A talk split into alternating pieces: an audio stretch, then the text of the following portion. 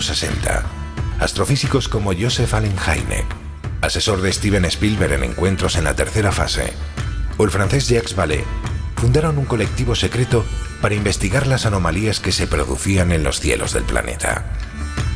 La conclusión a la que llegaron es que la ciencia, en muchos casos, no podía explicar lo que estaba sucediendo.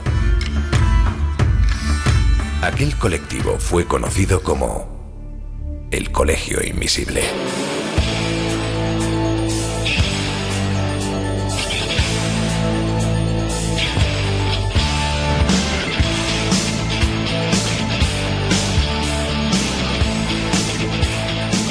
El Colegio Invisible, con Lorenzo Fernández Bueno y Laura Falcó en Onda Cero.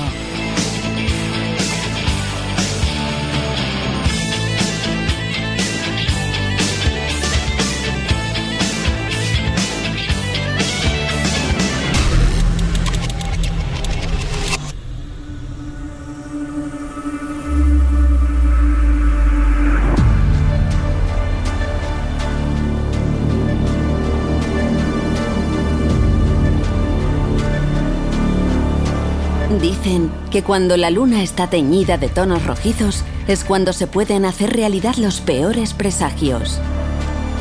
En la antigüedad la llamaban luna de sangre y casi siempre venía acompañada de catástrofes. Y es precisamente una luna de sangre la que una noche cualquiera ilumina el camino que están recorriendo los miembros del Colegio Invisible. Por eso, en esta madrugada, cualquier cosa es posible incluso que acaben aislados en algún lugar con mucho misterio, esperando que alguien acuda a su rescate. Y mientras esto sucede, ¿qué mejor que contar al calor del fuego nocturno un buen puñado de historias macabras? Iniciamos viaje.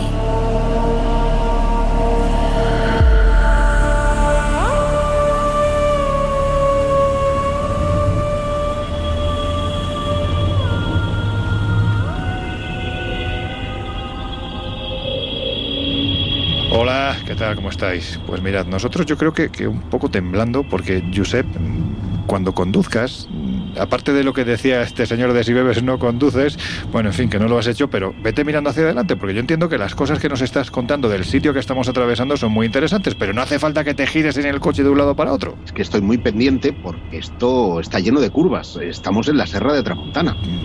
Vamos camino de un sitio que, en fin, lo, lo, vamos a contar la semana que viene porque, porque es uno de esos triángulos curiosos que hay en el planeta, de los llamados, no sé si es muy exagerado decir triángulo maldito, el triángulo del silencio, y concretamente se encuentra precisamente en esta, en esta tierra de, de Mallorca. Pero, Laura Jesús, ¿os habéis dado cuenta de la pedazo de luna que hay esta noche? Además, que tonos más misteriosamente rojizos, ¿no?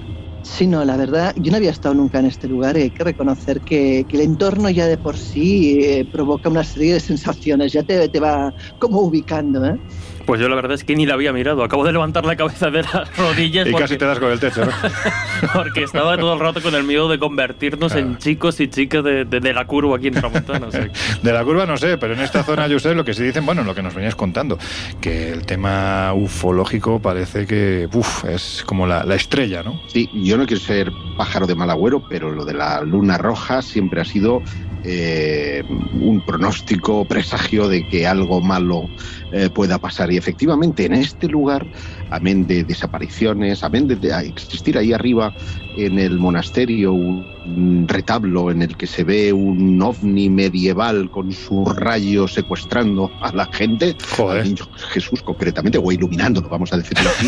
Es un lugar Al niño poco que pone al niño Jesús que no sortea, Sí, es sí, eh, el Jesucristo, em, que pone un poco los pelos de punta. Pues mira, si tienen que abducir a alguien, que te abduzcan a ti, que estás encantado de la vida. Yo, sinceramente, estoy muy bien donde estoy. Hmm, Oye, esto de que, que- que has comentado de los malos augurios, ¿por qué siempre se ha asociado esta luna llena así? Pues lo que se conoce como, además, incluso tiene un nombre, ¿no? Una denominación que es bastante particular, luna de sangre.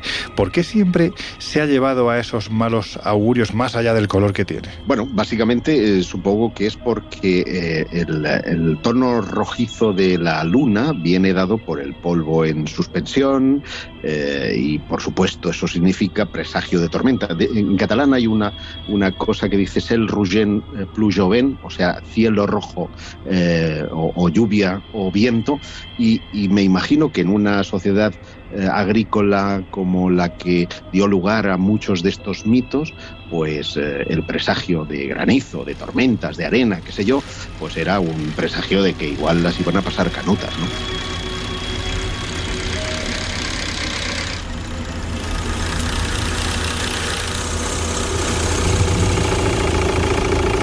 Pues esperemos que si antes hablamos, antes ocurre. ¿Qué está pasando? ¿Por qué te estás parando? Ostras.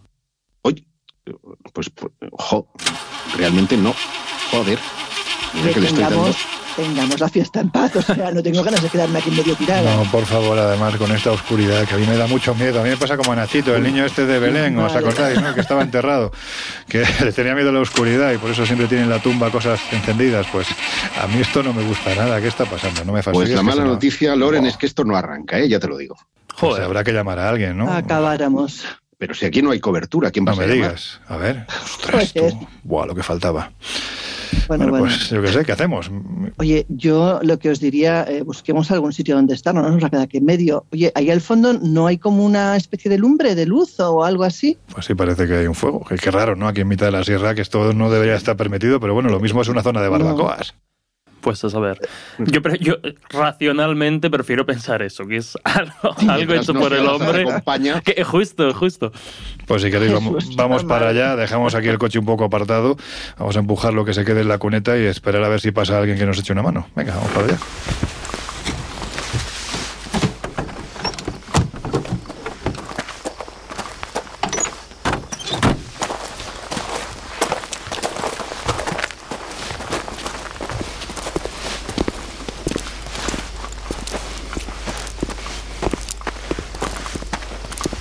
Oye, pues ni tan mal, ¿eh? Aquí el fueguecito este que alguien se ha dejado preparado, que, bueno, me imagino que estará por aquí, con lo cual también cabe la posibilidad de que nos echen una mano. No lo sé, pero vaya peligro, de todas maneras, o sea, vaya peligro quien haya dejado el fuego aquí Pues en medio, sí. irresponsabilidad. Yo sabéis que soy de los que no creo en coincidencias y esto parece diseñado ad hoc para nosotros. No, además el fuego está bien encendido, con lo cual para unas cuantas horas sí que nos da. Oye, ¿no os acordáis de...? No sé, me acaba de venir de repente a la cabeza y oye, ya que tenemos que, que, que hablar de, de, algo, aunque a nosotros nunca nos faltan temas, pues ¿no recuerdas tú un poco a lo de los campamentos, las historias que se narraban al calor del fuego? ¿Alguien tiene guitarra para, para amenizar? Yo sé de más de uno que tiene guitarra, pero no está por aquí ahora. y nos podía amenizar. Pues oye, es un buen sitio mientras esperamos a que alguien nos ayude, o a que el teléfono coja cobertura, o a que se haga de día, yo que sé. Pues no es mal sitio para, para contar historias de miedo, ¿no? Venga, a ver quién se anima. Aquí el reto va a estar en, en asustarnos unos a otros, que nosotros Sí. estamos ya entrenados en, en terror.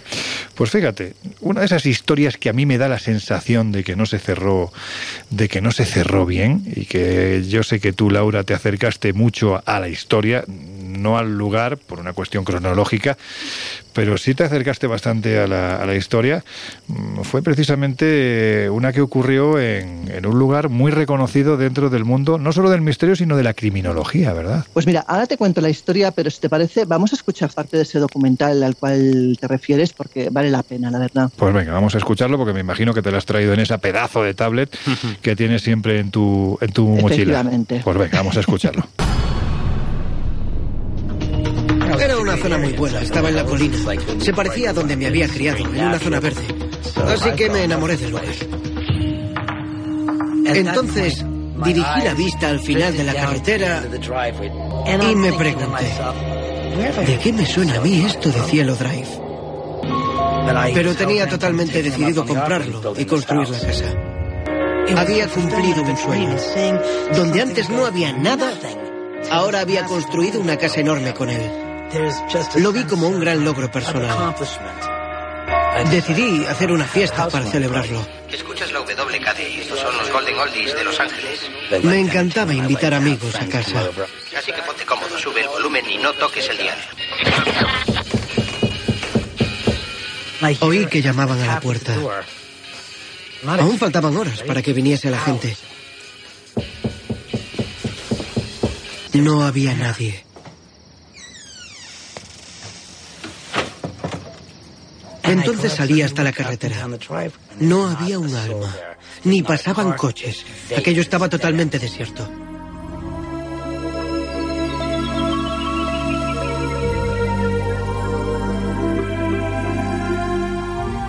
Bueno, pues, pues parece que la ubicación donde ocurrieron los sucesos, parece que siguen ocurriendo cosas extrañas, o por lo menos en voz de la gente que ha hablado, ocurrían hace, hace no mucho tiempo. Pero si te parece, vamos a refrescar un poquitín qué fue lo que dio pie a esta historia, porque la historia previa, que no tiene nada que ver con fenómenos paranormales, es, es que es todavía más dura, ¿no? Es una historia macabra donde las haya, o sea, todo parte de la grabación de La Semilla del Diablo en el edificio Dakota, donde una especie de entre New Age o con creencias satanistas se mm. manifiesta porque no creen que sea adecuado tocar los temas satanistas o los temas de que toca la película de la manera que lo hacen.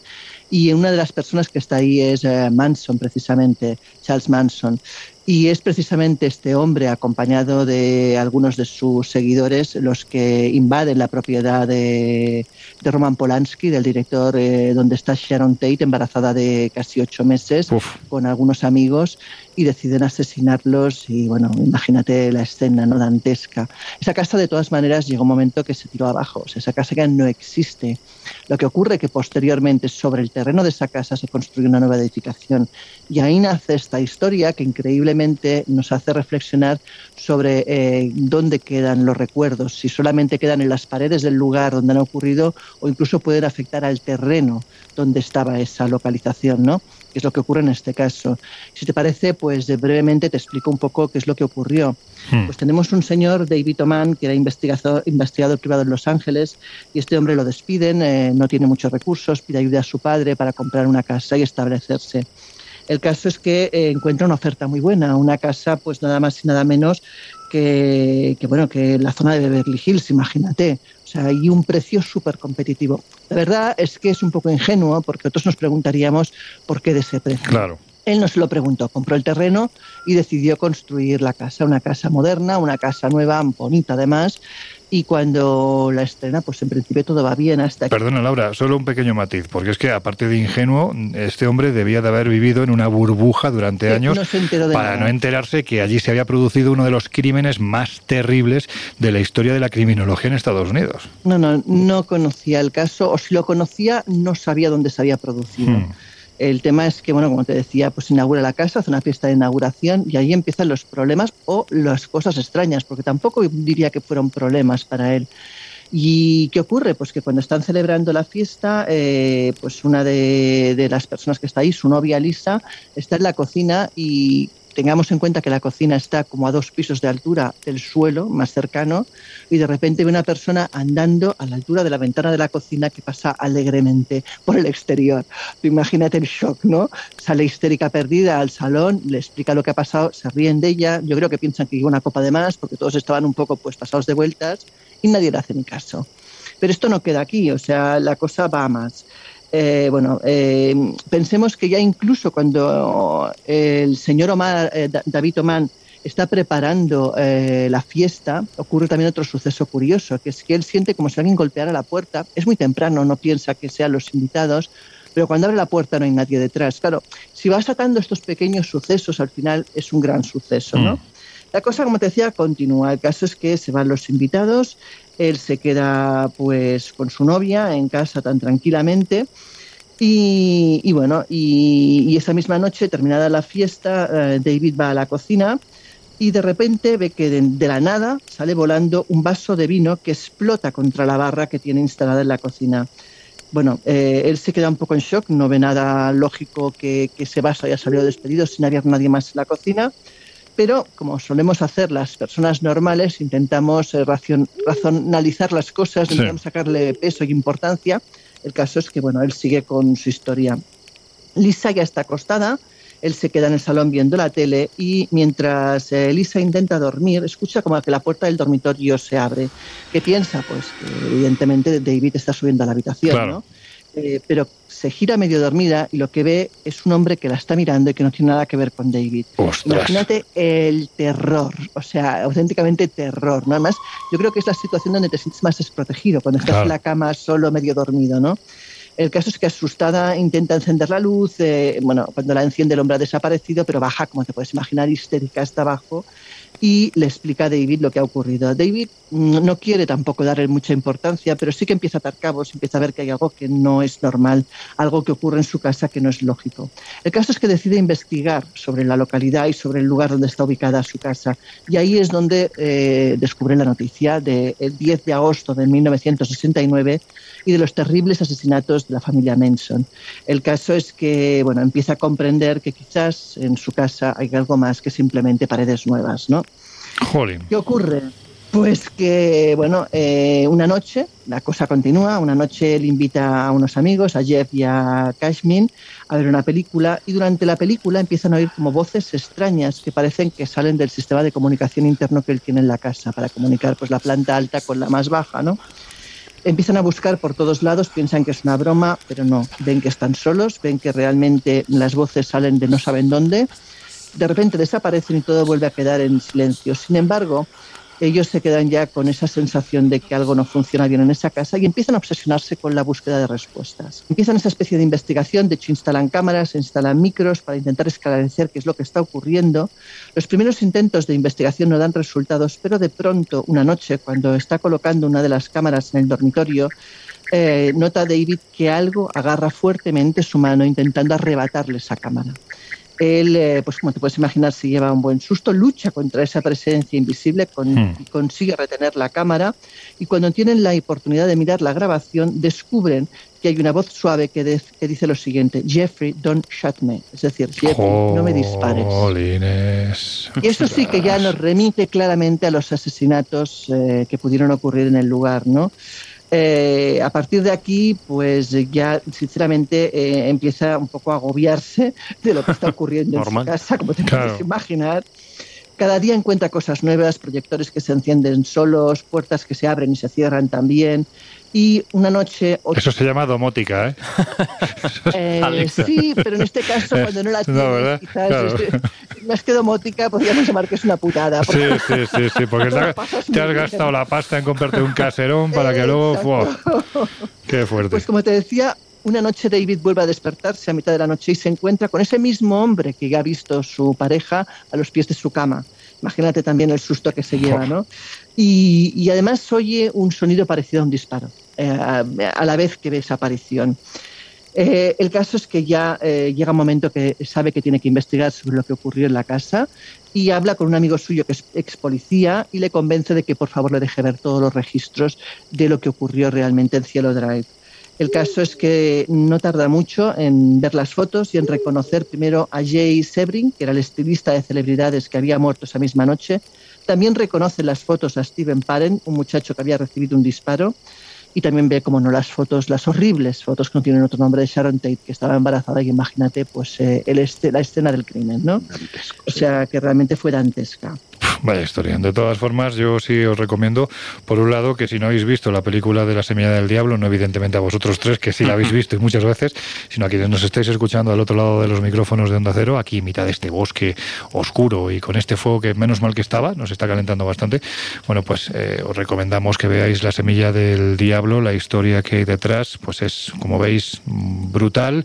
Por un lado, bueno, Roman Polanski, el director de esta cinta, es que tuvo suerte, porque si hubiera estado esa noche en la fiesta que estaba haciendo su esposa Sharon Tate en Cielo Drive con varios amigos más, pues seguramente hubiera, habría sido víctima de Sexy Sadie, de toda aquella caterva de criminales que, inspirados por un loco total como era Charles Manson, decidieron cometer una de las matanzas más terribles de la historia de, Hollywood. Pero recomendamos esta película y la penúltima que han hecho DiCaprio y... Sí, claro, es justo la que iba a recomendar. Pues sin, sin, hacer demasiado spoiler, porque es una película reciente todavía, la última del director Quentin Tarantino, era hace una vez en Hollywood como decías, protagonizada por eh, Margot Robbie, DiCaprio, Brad Pitt, donde, bueno, sin insisto, sin hacer demasiado spoiler, hay una versión alternativa, una versión alternativa un poco de, la historia de, Manson y, los asesinatos de, la familia, ¿no? Así que bueno, un poco para darle ese giro más divertido y quizás satisfactorio para muchos que la, que la vean.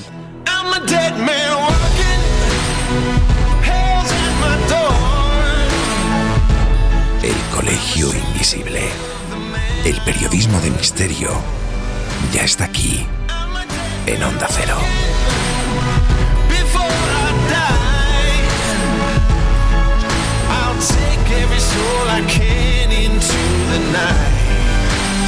and kill till I die.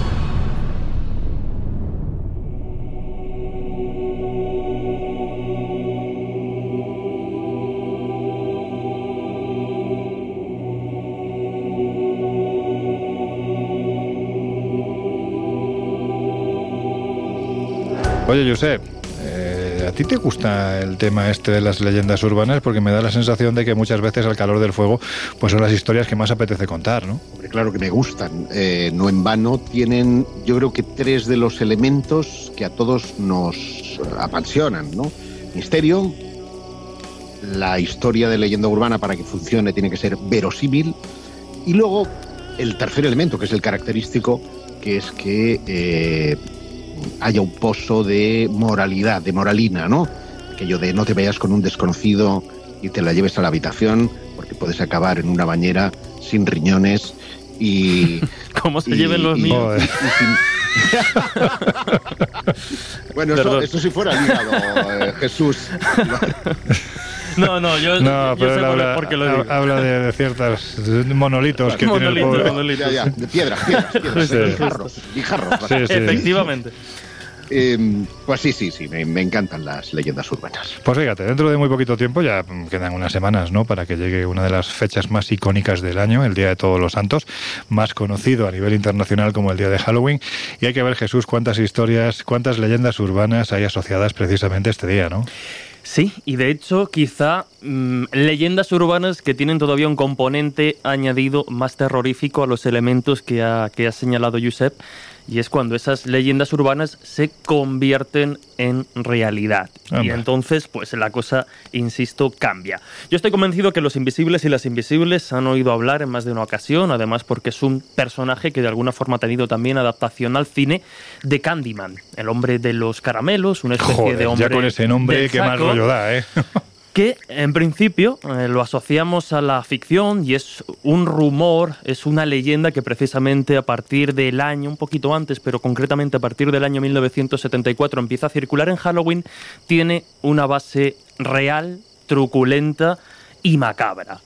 Hay que irse, como digo, a Texas, concretamente a Deer Park, a una población donde en la noche de Halloween del año 1974, Ronald Clark O'Brien, óptico de profesión, decide pues acompañar a sus hijos, a Timothy de 8 años y a Elizabeth de 5, en su recorrido habitual la noche de Halloween para recoger caramelos por las diferentes casas del barrio. Además, junto a ellos iba también otro, otro adulto, en este caso Jim Bates, también vecino, de la, vecino y conocido de la familia, junto a su hijo. Por lo tanto, tenemos a estos dos padres mm. y a tres niños. Pues bien, en ese recorrido van eh, a diferentes casas, van recogiendo los caramelos habituales hasta que en un momento dado se aproximan a una casa en la que las luces ya están apagadas, llaman, llaman otra vez porque nadie responde y ante la falta de respuesta, digamos que Jim, el segundo adulto, se va con su hijo y los niños de Ronald a continuar avanzando. Ronald Clark se queda rezagado unos minutos y de nuevo se incorpora a la ruta, de nuevo se, se, incorpora a esa marcha.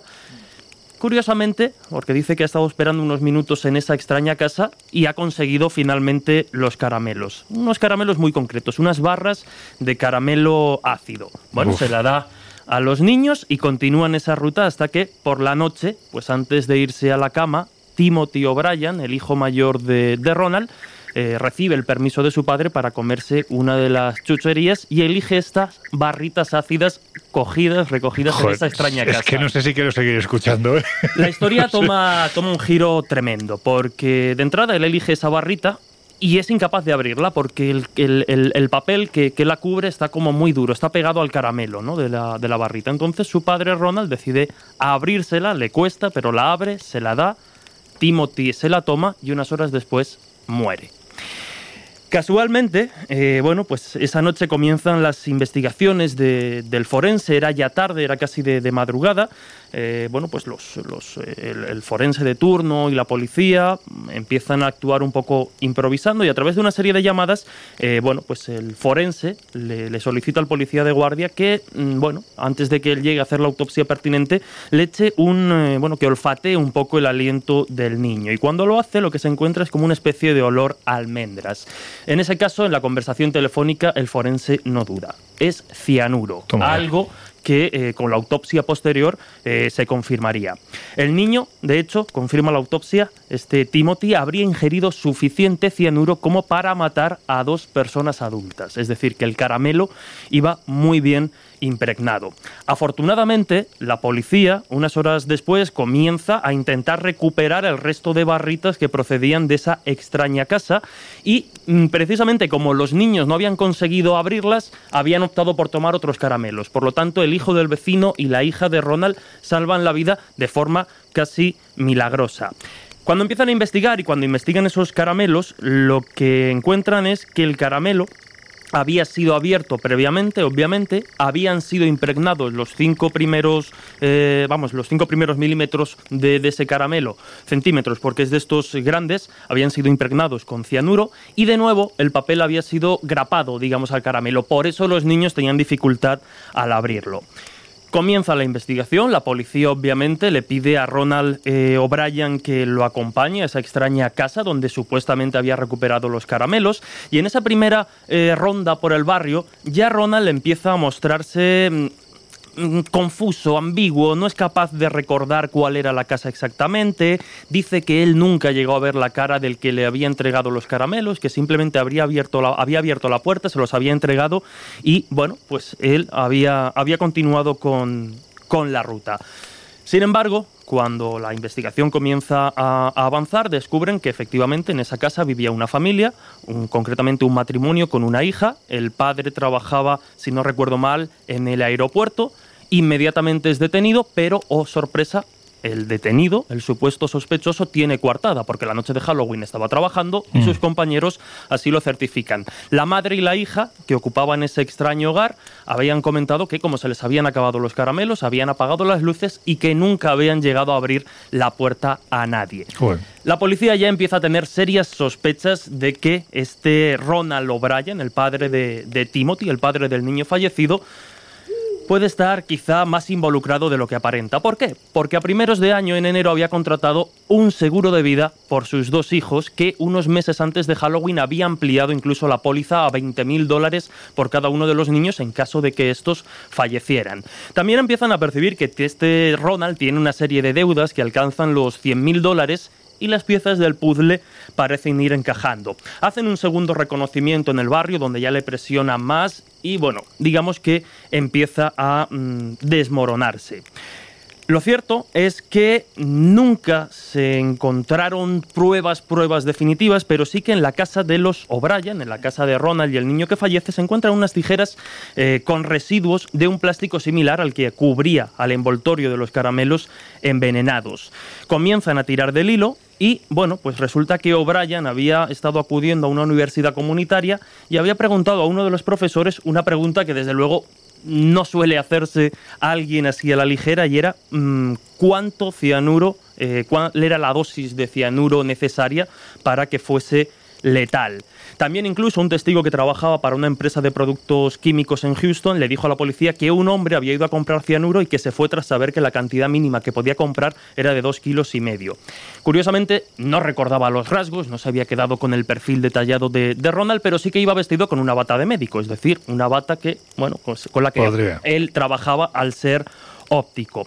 Hay que tener en cuenta, estamos en el 74, que todavía no existían o no estaban plenamente desarrolladas las pruebas de, ADN, tampoco los sistemas de tarjeta contactless, entonces seguir el rastro de ciertas compras era más complicado. Era mucho más complicado.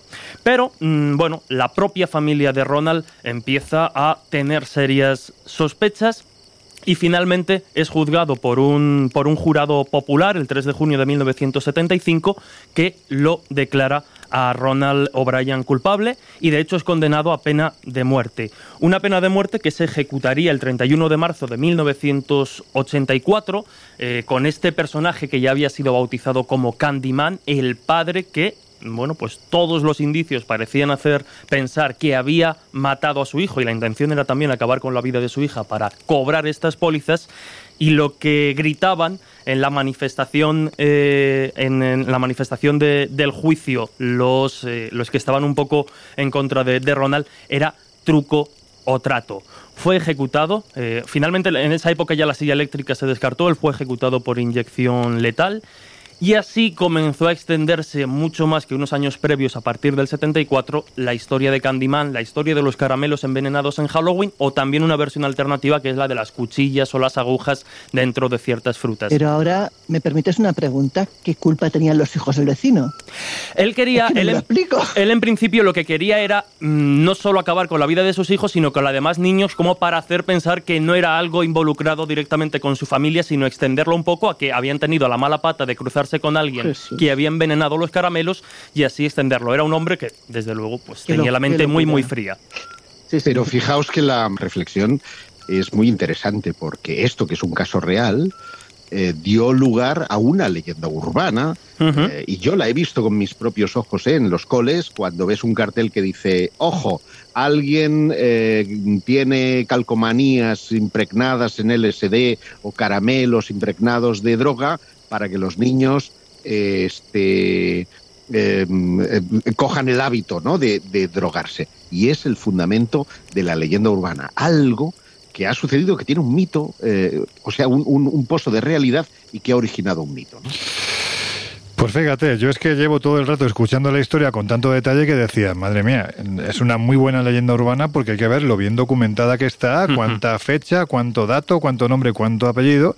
Y claro, cuando al final dices que la historia es real y que es en la que se basa el, el asunto de Candyman, es cuando me acabo de dar cuenta, con perdón, ya las olas lo, lo permiten, acabas de joder a decenas de miles de chavales que el día de lo, todos los santos iban a salir a pedir caramelos, Jesús. Bueno, que se anden, lo decía Josep, ¿no? Una de las bases o claves de las leyendas urbanas es la, la, moraleja, ¿no?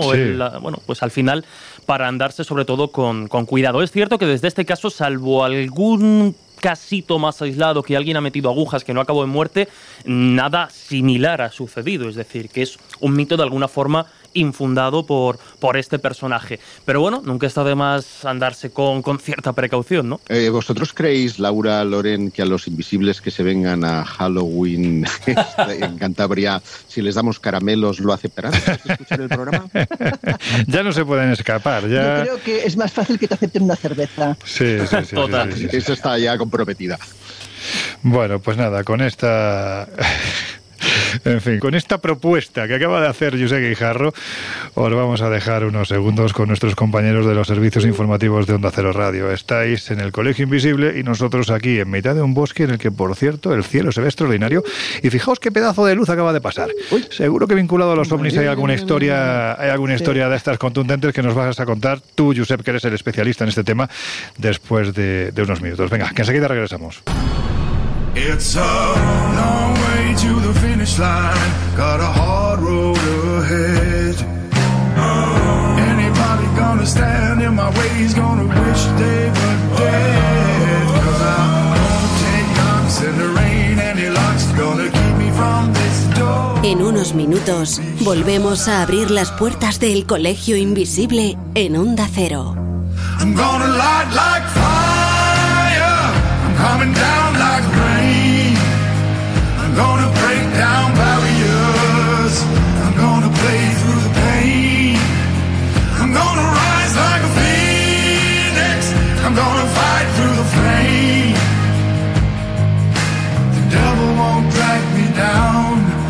cause I'm done. I'm all done playing games.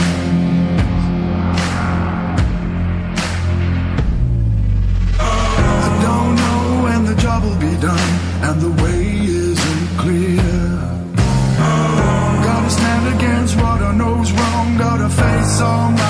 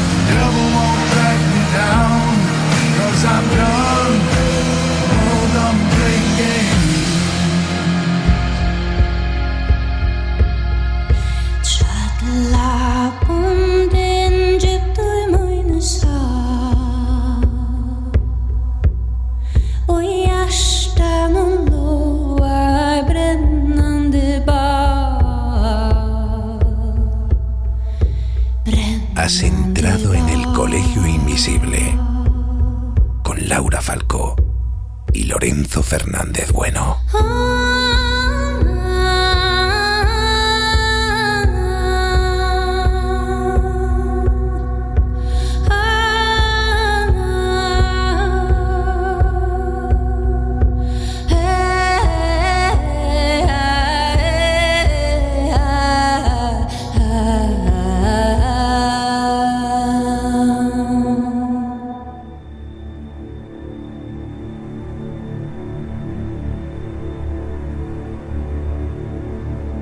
Voilà. Bueno, pues ya estamos de vuelta. Si te acabas de incorporar al Colegio Invisible de hoy, seguramente no sabrás que el coche que conducía, por cierto, José Guijarro, lo que no tiene nada que ver con que se haya estropeado, pues lo tenemos ahí tirado en la cuneta. Ahora, ahora nos cuentas, tirado en la cuneta y nosotros aquí sin cobertura, al lado de un fuego, en mitad de la Serra de la Tramontana, en Mallorca, que nos hemos encontrado, por cierto. Es un fuego que, está encendido alrededor de, de, una serie de barbacoas, con lo cual es una zona que parece que está habilitada para ello.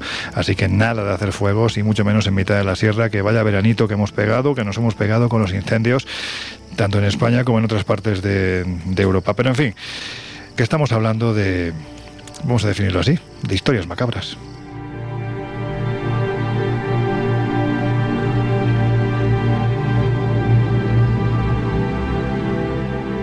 Yusef, Uy, Yusef, te llamo Yusef, como te llama mucha gente. Sí, sí, sí.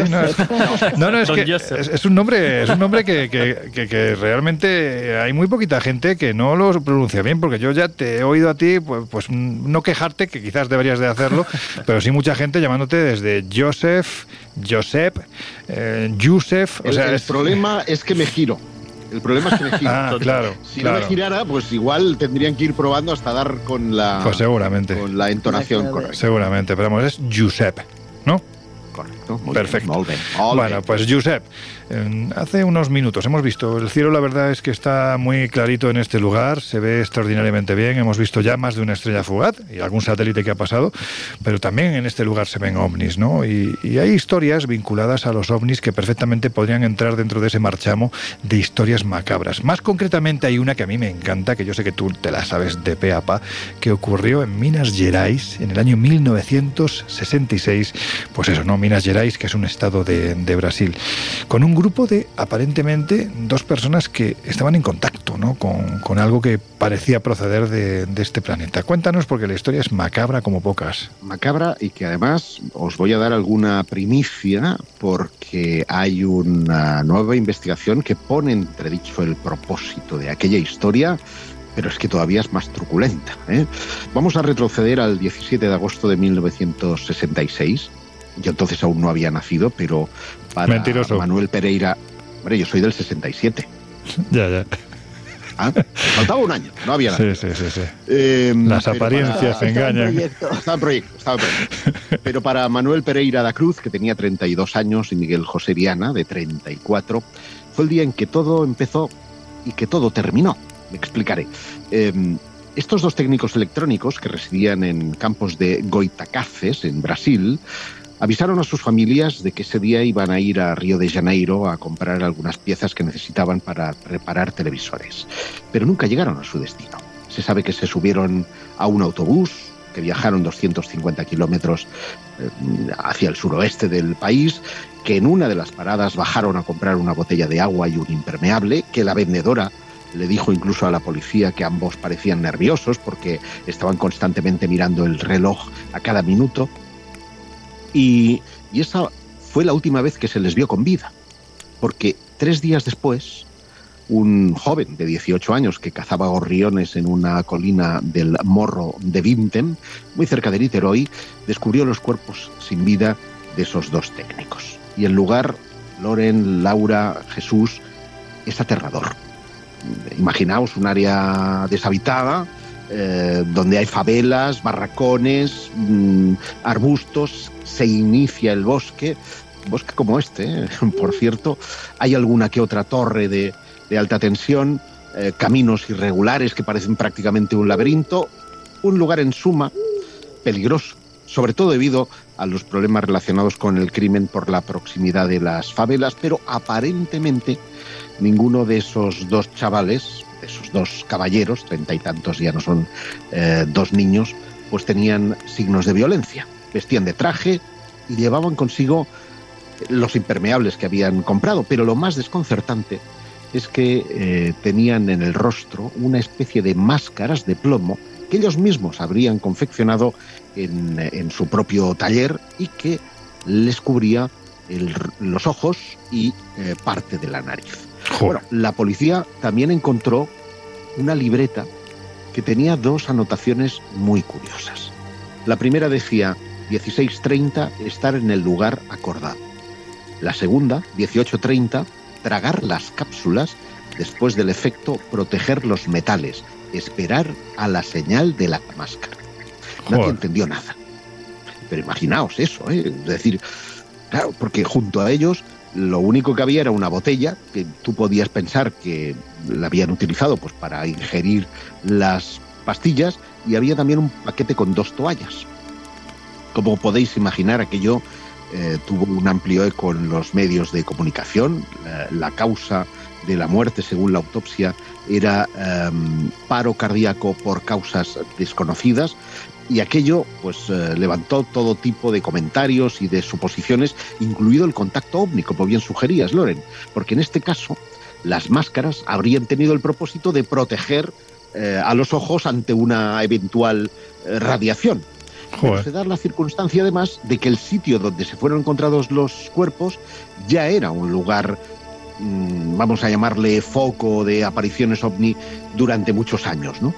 Y la policía, sin embargo, eh, no encontró restos de, de las cápsulas que supuestamente, decía la nota, habían ingerido, y la autopsia tampoco reveló ningún tipo de envenenamiento. Es más, resultaba extraño que tras tres días de exposición en un campo, ninguna alimaña, ningún roedor, ningún bicho hubiera ido ni siquiera a picotear aquellos cadáveres. Sí, hay que decir que además, perdona Josep, que claro, toda la zona esta de Mordovitén es, es que es muy selvática, es decir, estamos hablando de un lugar en el que hay mucho bicho que, además normalmente por la noche suele tener hambre, ¿no? O sea que es un poquito raro esto. Picotear, es que sí, sí, sí, macabro, sí, sí, macabro, es, que, es, que, realmente, es que realmente es así. Eh, insisto, para aumentar aún los interrogantes, se encontró un libro en el taller de la casa de, de Miguel, donde la policía halló las herramientas y la chatarra que usaron para cortar esas máscaras de plomo, eh, con pasajes destacados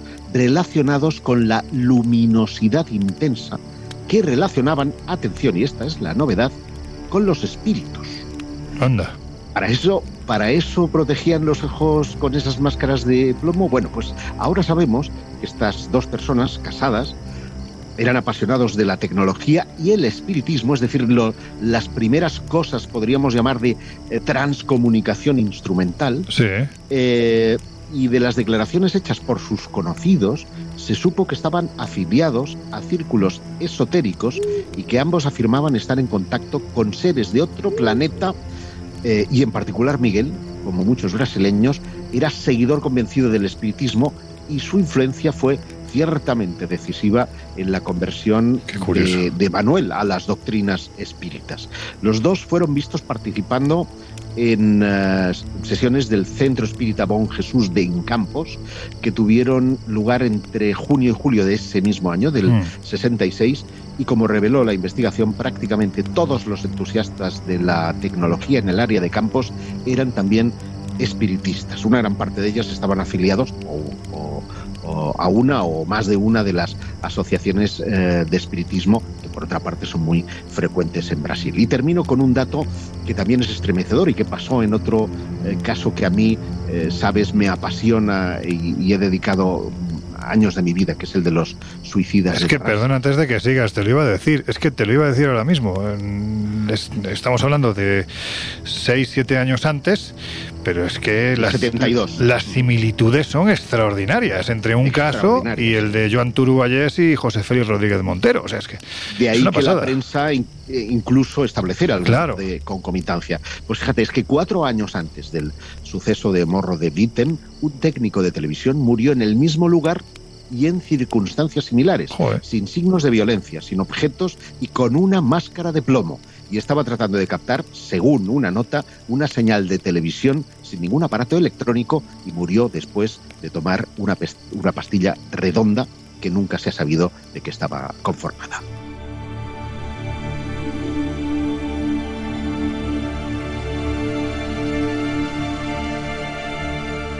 Oye, por cierto, tú que has estado todo el verano con Miguel Pedrero, mm, que Miguel es muy de testimonios, ¿no te ha pegado a ti ese gusanillo por traer algún testimonio, alguna historia que, nos cuente alguien a quien has entrevistado? Yo pregunto, así de, No, no, no, no, no, no explícitamente, pero sí que es cierto que hace unos días me estuve intercambiando nada, unos, unos audios de WhatsApp con una buena amiga. Ella es entre otras cosas escritora, ¿no? Porque bueno, es cantante de un grupo punk, es ilustradora.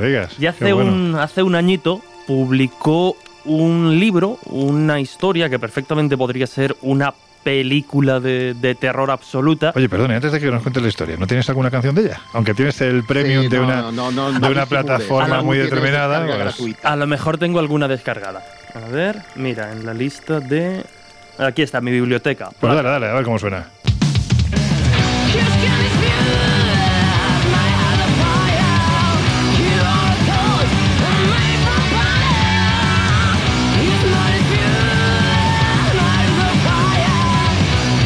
Hombre, aquí quizás hace falta un poco más de tranquilidad, ¿no? Para meternos en contexto. para este contexto. y desde luego la historia cambia.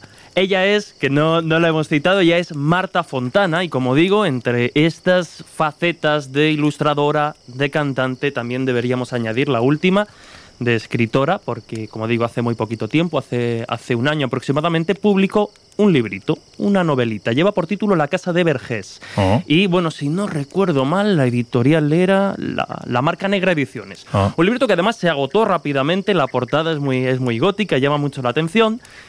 Y lo que más llama la atención es que lo que narra es la historia de la casa durante, en la que durante generaciones su familia ha vivido.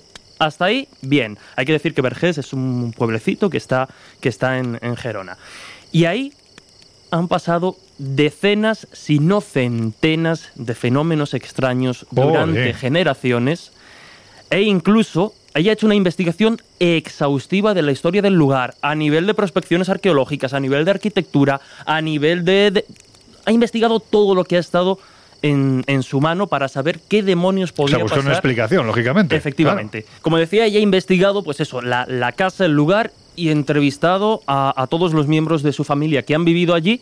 Eh, y, bueno, pues las, las historias, insisto, son asombrosas. La han bautizado como el Amitville catalán y yo siempre digo que no me parece quizá lo más afortunado porque si partimos de la base que en Amitville hay cierta aura de fraude en algunas cosas. Venga, no vayamos al debate que aquí estamos de historias macabras esta noche. Bueno, que por cierto, para macabra tu pronunciación del catalán. Sí, El pueblo no es Vergés, sino Verges, que es vírgenes, eh, es vírgenes en, en uh, traducido y que además tiene su curiosa danza de la muerte. es muy, de hecho, justo porque la portada de la novela es, entiendo, es una danza de la muerte y seguramente es esta que, que comentas.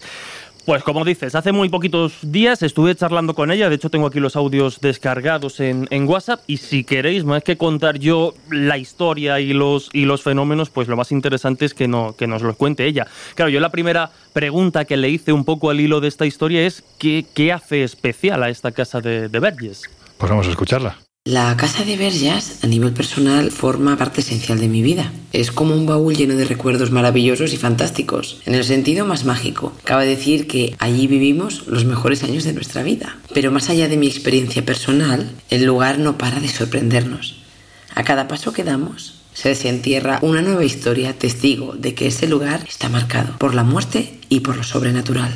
Y tal y como ya hemos adelantado en la en la novela, que no es novela, porque es casi un ensayo novelado, porque la investigación que la sustenta es tremendamente real y, completa, nos encontramos que hay toda clase de fenómenos, apariciones espectrales, ruidos, voces, eh, fenómenos de, manifestaciones extrañas.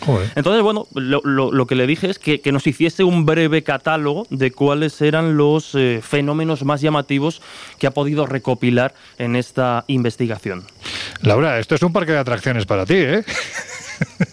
Bueno, es que... Vamos, yo lo que te digo es que por favor que nos invitéis ya sabía yo que estaba, estaba, ah, estaba pues, diciendo, yo quiero, yo quiero.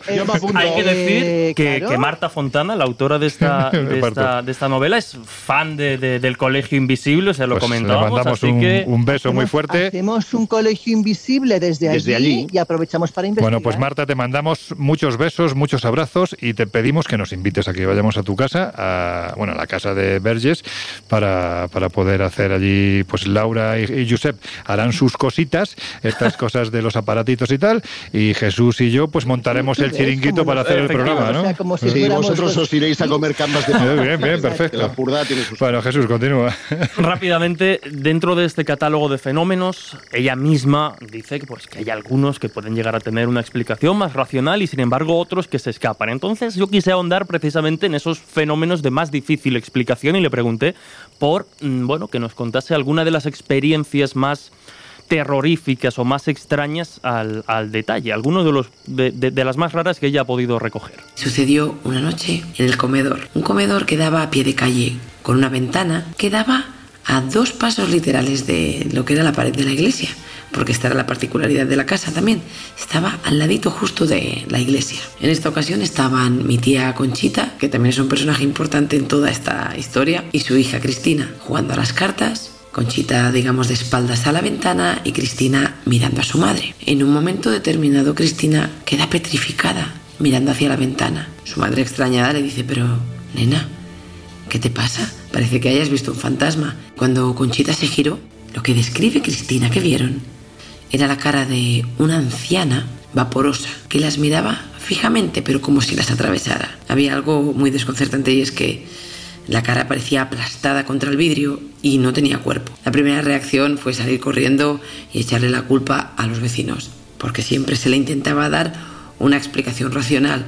Era eso o hacer las maletas y plantarse en la calle.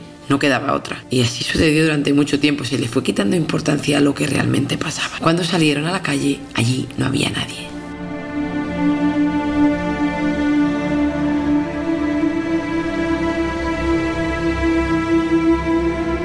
Para terminar, por no alargar esto demasiado, porque lo interesante es eh, bueno, pues leer la, novela, repito, la, Casa de Verges eh, de Marta Fontana, que nos invite también allí y hacemos presentación de la novela y todo lo que, y lo que haga falta. es, pues eso, después de entrevistar a familiares, a gente de su más eh, absoluta confianza, es decir, no estamos hablando de testigos ajenos, sino de gente de su propia familia que relata fenómenos extraños, bueno, pues después de una investigación tan exhaustiva, ¿cuál es la conclusión, si es que se puede llegar a alguna, que ella ha sacado de lo que, bueno, puede manifestarse, puede estar pasando allí. Pienso que la Casa de Verjas lleva mucho tiempo en pie, conteniendo una historia muy oscura, de mucho dolor.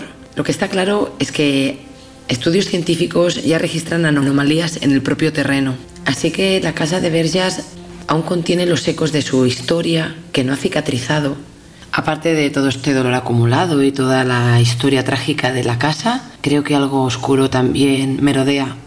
Tal vez como un depredador, como algún ser que viene a nutrirse de todo ese dolor. Algo arcano, algo oscuro, habita también entre las sombras de la casa de Verges.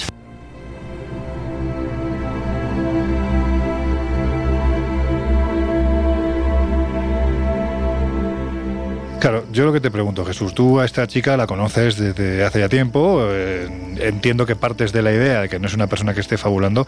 Mm, claro, para un ultra mega escéptico en el mejor de los sentidos como eres tú, ¿Qué opinas después de escuchar estos testimonios? Bueno, es cierto, sin, para, para empezar a alabar, y eso para mí ya es interesante, la, la, pedazo de investigación que sustenta esta, mm, esta novela, este, insisto, ¿no? ensayo casi casi novelado. Luego, pues por ponerla la puntilla quizá más crítica, sin haber hecho yo el trabajo de campo al detalle, aunque tampoco creo que cambiaran mucho las, las cosas, hay que decir que, que, a fin y al cabo estamos hablando también de una casa con, con, cierta tradición, o sea, que no se remonta solo a las generaciones familiares, sino que ya de antes parece que, que en el lugar se comentaba que aquella casa no se mm. acercasen los niños, que no jugasen cerca, etcétera, etcétera.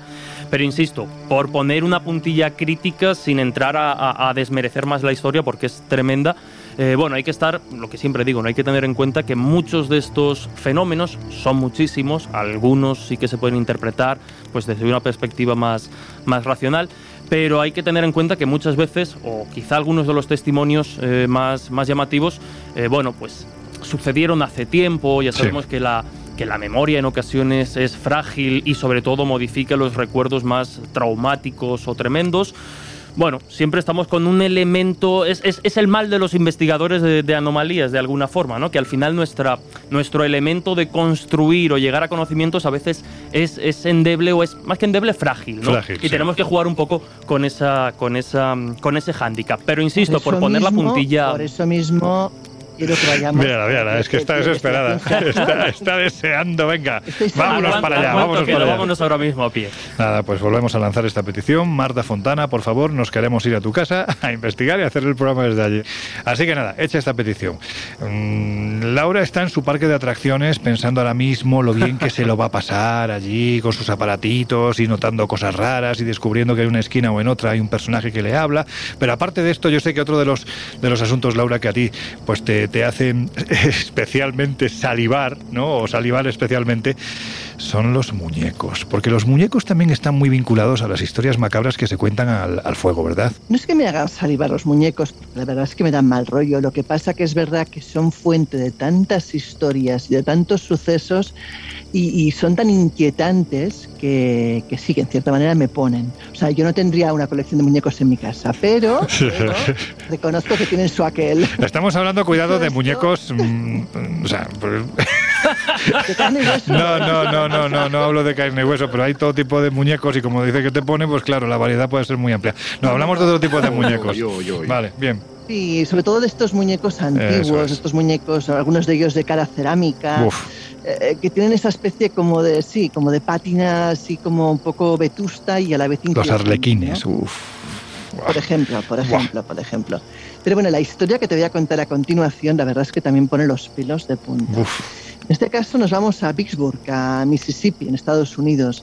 Y, y, bueno, y vamos a hablar de un equipo de investigación al cual llaman, porque ocurre algo muy curioso. Y de hecho es curioso porque quien realmente llama y da la voz de alerta no es tanto el principal afectado, sino el local que hay colindante a donde ocurre el 90% de los fenómenos. Y te cuento la historia. Bueno, eh, hablamos de un museo, el Museo de la Muñeca y Juguetes Antiguos. Este local está regentado por eh, Mike Bakari, eh, es un señor ya de una cierta edad. Lleva regentando este lugar desde que se murió su mujer hace dos años. Su mujer era coleccionista de muñecas y él, cuando muere su mujer, decide, pues en honor a ella, precisamente coger todos estos juguetes antiguos, aparte de muñecas, y montar este museo. Hablamos de un museo que tiene exactamente 1851 muñecas antiguas. O sea, vamos, un rollito que te cagas. Mm. El caso es que este buen hombre, eh, pues cuando muere su mujer, su mujer antes de pasar al otro lado, le dice algo que a él le deja también bastante inquieto, y es que hay una de las muñecas, una muñeca grande, una muñeca antigua, una muñeca que data del 1920 y es de la marca Koenig and Wernicke, la marca de muñecas antigua bastante reconocida para los coleccionistas, que según ella está vinculada a una niña. A una niña que, según cuenta la señora, habla con ella a veces. Ahí empieza ya una historia un tanto espeluznante, por decirlo de la mejor de las maneras, ¿no? Pero lo curioso del caso es que cuando él monta el museo se da cuenta de que esa muñeca cambia a veces de lugar, cambia a veces de posición. Hmm. Es verdad que oye voces de niños eh, jugando o voces de niños hablando en el sótano de la casa, tiene el apartado de las muñecas. Pero lo que es peor, sus vecinos pared con pared. Y hablamos de una pareja que tienen un local, una galería de arte donde a la vez viven.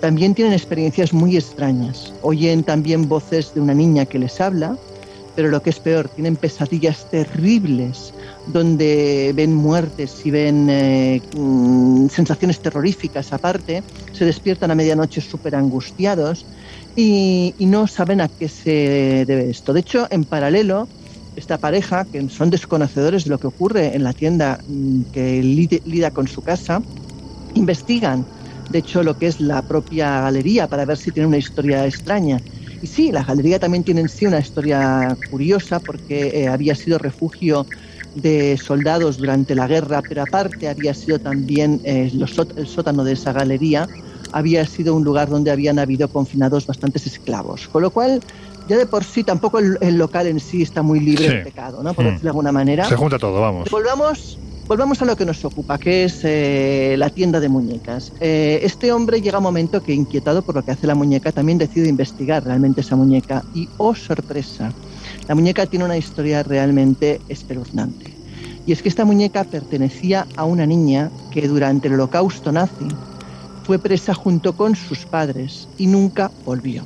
Oh. Es decir, lo que ocurre es que los padres de esta niña, cuando saben que van a ser apresados y se les va a llevar a un campo de concentración, deciden llevar sus principales bienes y las dos o tres muñecas preferidas de su hija a Estados Unidos, a algunos familiares lejanos que tienen, para preservarlo para cuando salgan de ahí.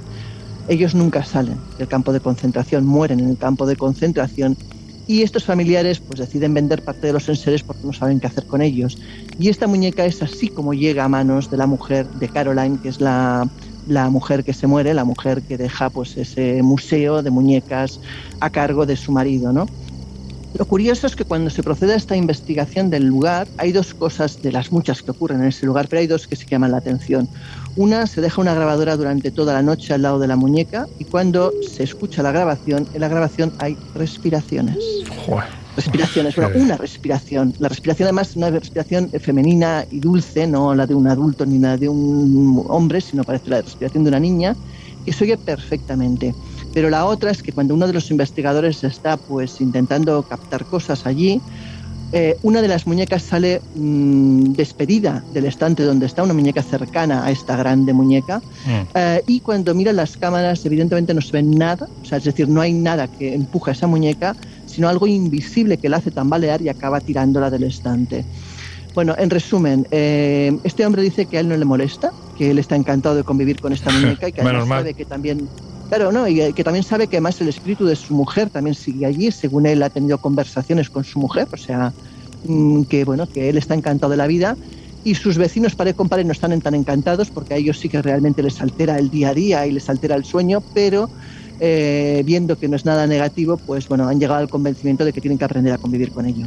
Hay que ver de todas formas, ¿no? Como cuando hablamos precisamente de este tipo de, personajes, ¿no? De, de, los muñecos, que además están ligados de una forma u otra a sucesos más o menos luctuosos, este tipo de se podrá creer o no, pero lo cierto es que este tipo de impregnaciones, vamos a llamarlo así, lo que generan es una serie de fenómenos que serán más o menos creíbles, más o menos sugestivos o sugestionables, pero lo cierto es que casos tenemos. Ah, me venía a la cabeza ahora, por ejemplo, el, la, casa, el Hotel Posada del Sol, por ejemplo, que se encuentra en la colonia Dos Doctores, en Ciudad de México, donde, bueno, pues el constructor Francisco Saldaña, que era un, un español, decidió meter mucho dinero en la construcción de este edificio, finalmente se arruinó y no se le ocurrió otra cosa que acabar con la vida de su mujer y de su hija. Y de hecho, en la estancia donde supuestamente asesinó a su hija, hoy en día podemos encontrar un altar lleno de muñecos donde los propios guardias de seguridad de este lugar aseguran que ocurren todo tipo de fenómenos extraños, por no hablar, que además estuvimos allí no hace mucho tiempo, Laura, de la isla de las muñecas de Julián Santana. Te quiero decir, que es que en Xochimilco. además, hay otra cosa que a mí todavía me pone más los pelos de punta, y es que muchas veces esas personificaciones que surgen después, que parecen proceder de la muñeca,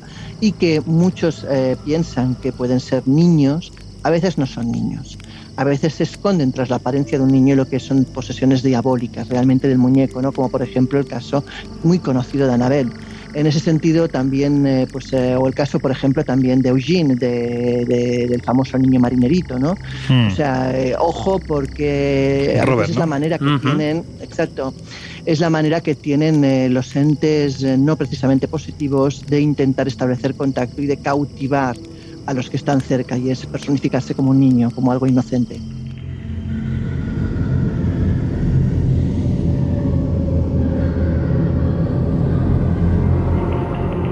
Pues ya que estamos hablando de muñecos, yo creo que sí, sí, hay otro tipo de muñecos que, también dan mucho miedo. Vamos a hacer un homenaje y un recuerdo al quinto Beatle del Colegio Invisible, que es el épico Osquillas, que hace tiempo que no lo citamos, pero que es nuestro particular muñeco maldito después de la historia que tú contaste hace ya justo pues casi un año. Jesús, quien no la recuerde, que se vaya a ese programa de cuentos que hicimos de especial de Navidad, donde Jesús nos habla de esa fobia que tenía cuando niño con un épico Osquillas.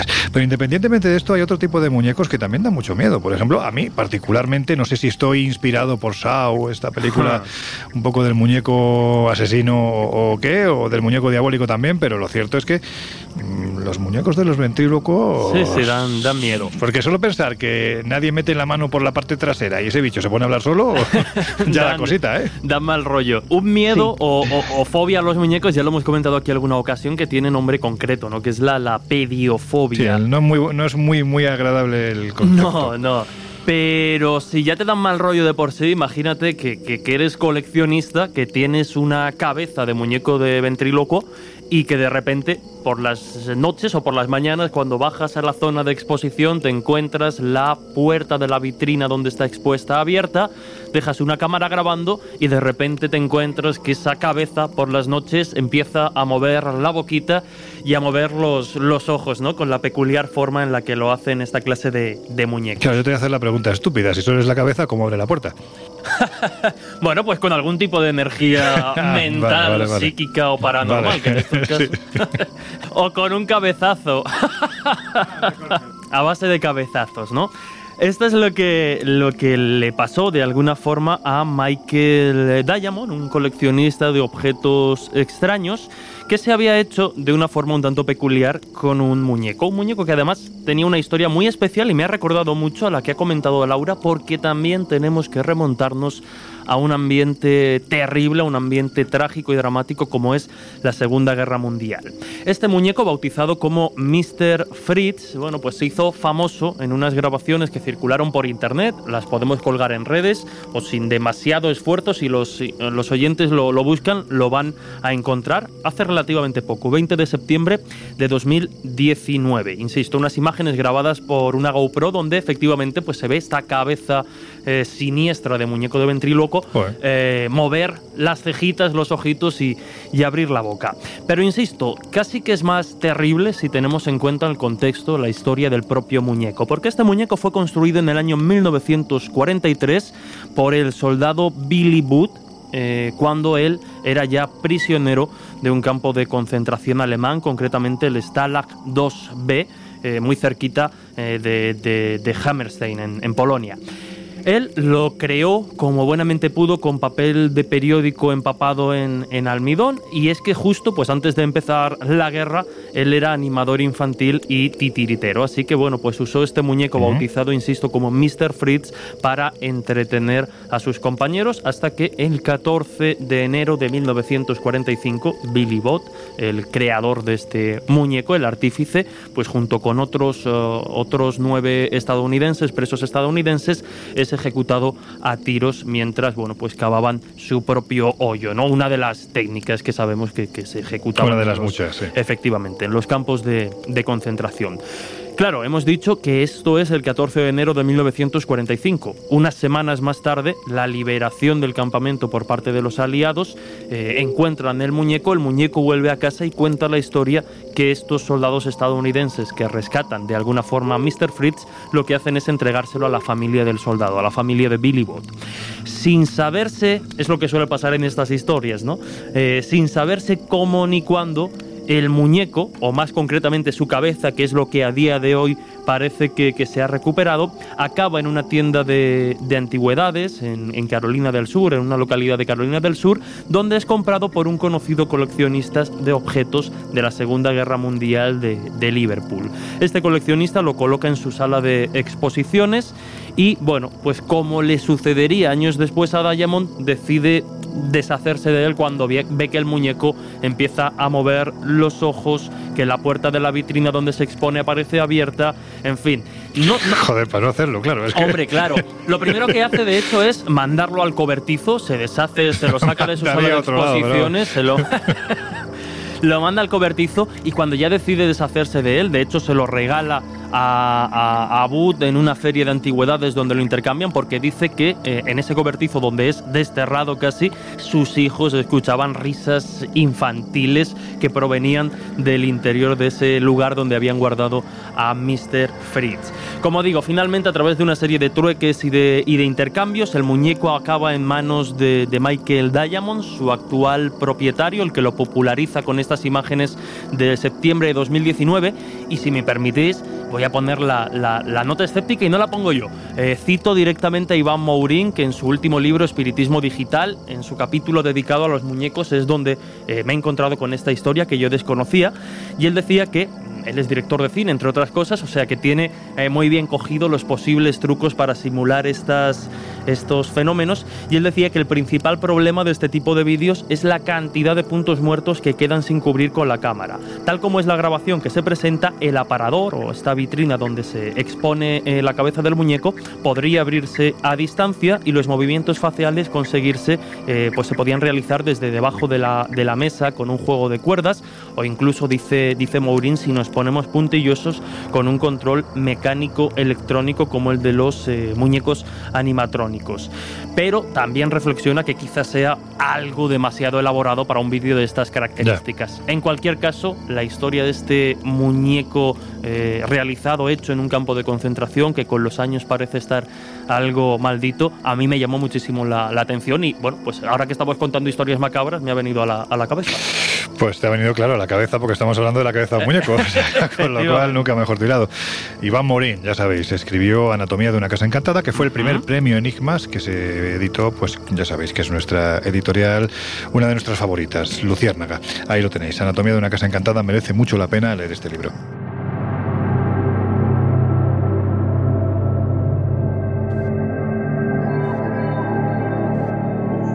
Mirad, a mí había de pequeño una escena que me daba mucho miedo. Ya sabéis que soy muy vampirólogo, me gustan mucho los vampiros, pero eh, esta escena no tenía nada que ver precisamente con los vampiros, sino con otro monstruo que durante muchas generaciones se paseó por las pesadillas de mucha gente. Esa escena era la del moderno Prometeo, que es como fue titulada en un principio la obra de Mary Shelley, Frankenstein o el moderno Prometeo, pues ver a Frankenstein de rodillas al lado de una niña que le está dando una flor. Lo que ocurría posteriormente en parte dado a la imaginación, en parte pues porque se podía ver claramente el desarrollo de la escena, pues a mí me ponía los pelos de punta, sobre todo pensar que realmente más allá de la creación de un científico loco, pudiese haber científicos locos que efectivamente se estaban dando a la creación, no sé si de una criatura tan elaborada como era Frankenstein, pero sí de otro tipo de criaturas. Y es que a verlos los ha habido, ¿eh, Josep? Sí, sí, sí. De hecho, eh, me has dejado abierto con la descripción porque encaja perfectamente con el perfil de Robert Cornish, em, al que descubrí también en un libro que lleva por título El científico loco, una historia de la investigación sin límites, y he de confesar que me cautivó eh, a partes iguales entre la curiosidad y el asco. me fascinó por su interés en devolver a la vida a los muertos mediante una especie de columpio. Joder. Sí, sí. Eh, su sistema evoca, evoca al, al, columpio este basculante de los parques infantiles. Sí. Eh, eh, le llamaba Peter Board, ¿vale? Y, y allí fijaba el cadáver ¿Pero a quién llamaba Peter Boar? ¿Al columpio? No, no, Peter no, Peter. Ah, Peter, Boar, que es eh, martillo, mm, sí, mm, taladrante, ¿no? Sería una cosa así. Bueno, el caso es que allí fijaba el cadáver de un individuo que tenía que haber fallecido recientemente, que no tuviera lesiones físicas, y se le movía arriba y abajo para hacer que la sangre circulase de nuevo. No. Y por lo tanto se reactivasen sus funciones tanto cerebrales como cardíacas. Está ahí la parte de, curiosidad. Digo lo de asco porque en sucesivos experimentos que voy a detallar más adelante, eh, el tío se columpia.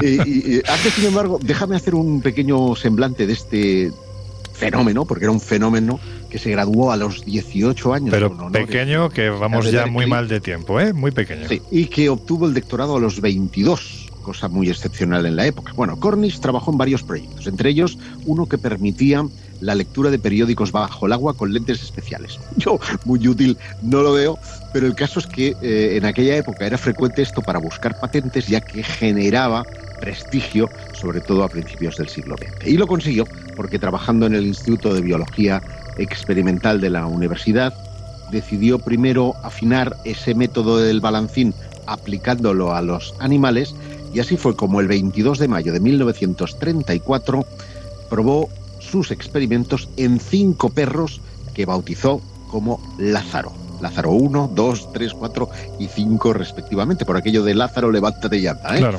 Bueno, pues primero, y aquí viene la parte del asco, los asfixió con gas nitrógeno. Esperó a que permaneciesen muertos durante unos 10 minutos y luego les aplicó el balancín.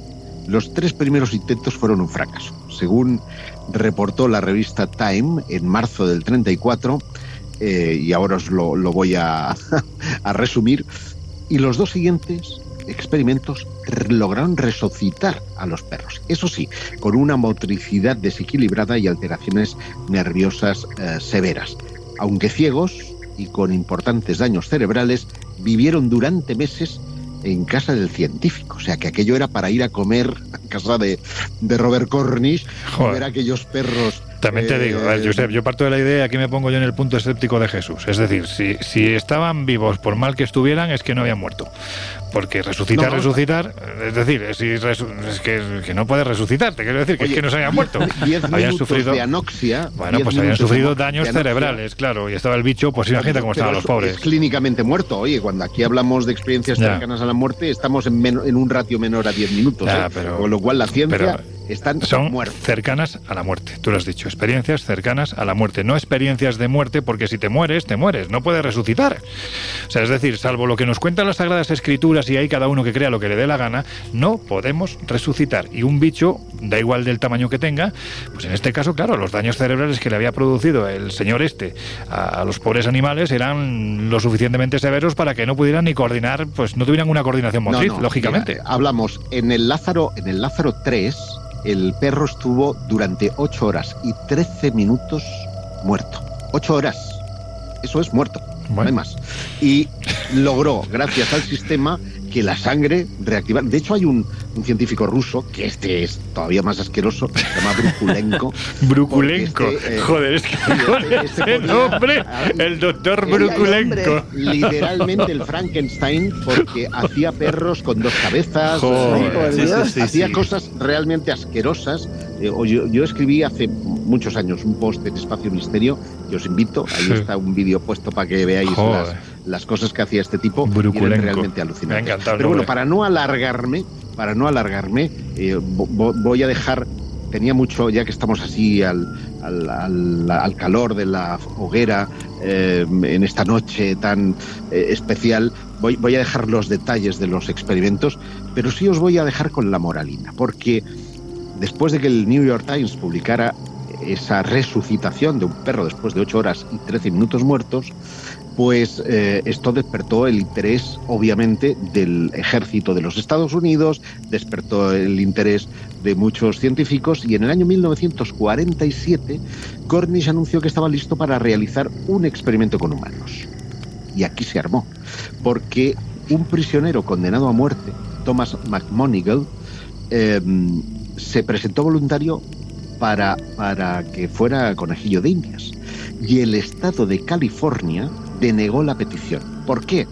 Porque temían que si funcionaba el experimento, tendrían que dejar libre a no juzgarlo. porque ya había sido muerto, por lo tanto aplicada la pena. Claro. Y eh, imagínate, por muy ciego o muy eh, tonto que quedara después de la resucitación, podía seguir delinquiendo y matando a personas eh, sin voluntad. Es literalmente un zombie viviente, con lo cual eh, la historia de Cornish es fascinante. Y sobre todo, y os, invito a que veáis una peli, porque eh, fue llevada al cine con una peli que lleva por título La realidad increíble, donde todavía se explican más experimentos de este, Frankenstein, doctor Frankenstein del siglo XX. Bueno, pues con los experimentos del doctor Cornish y sobre todo con un afectuoso recuerdo al doctor Brukulenko, os vamos a dejar unos segundos con una de nuestras músicas esenciales. Enseguida volvemos. He oído que la noche es toda magia y que un duende te invita a soñar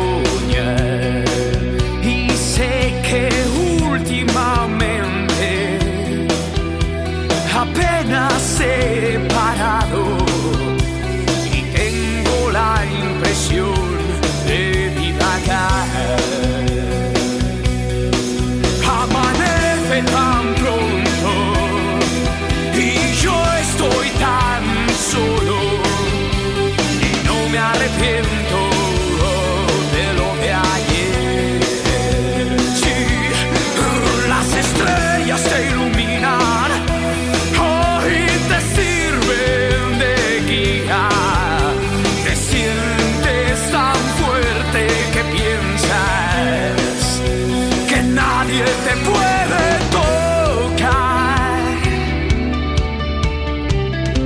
El Colegio Invisible. Los jueves de una y media a 3 de la madrugada en Onda Cero.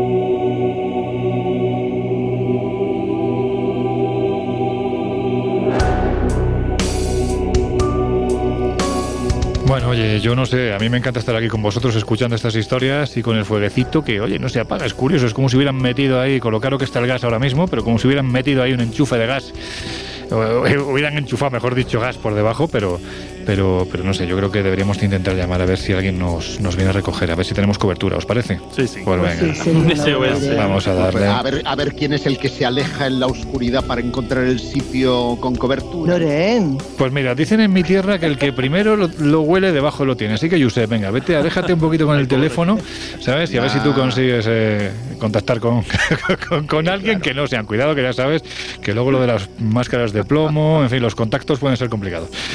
Venga. Si me pasa algo, me veréis en el balance. Bueno, pues si os parece, mientras Josep intenta contactar con, con los terrestres, en este caso, para que vengan a recogernos, pues seguimos contando alguna historia más.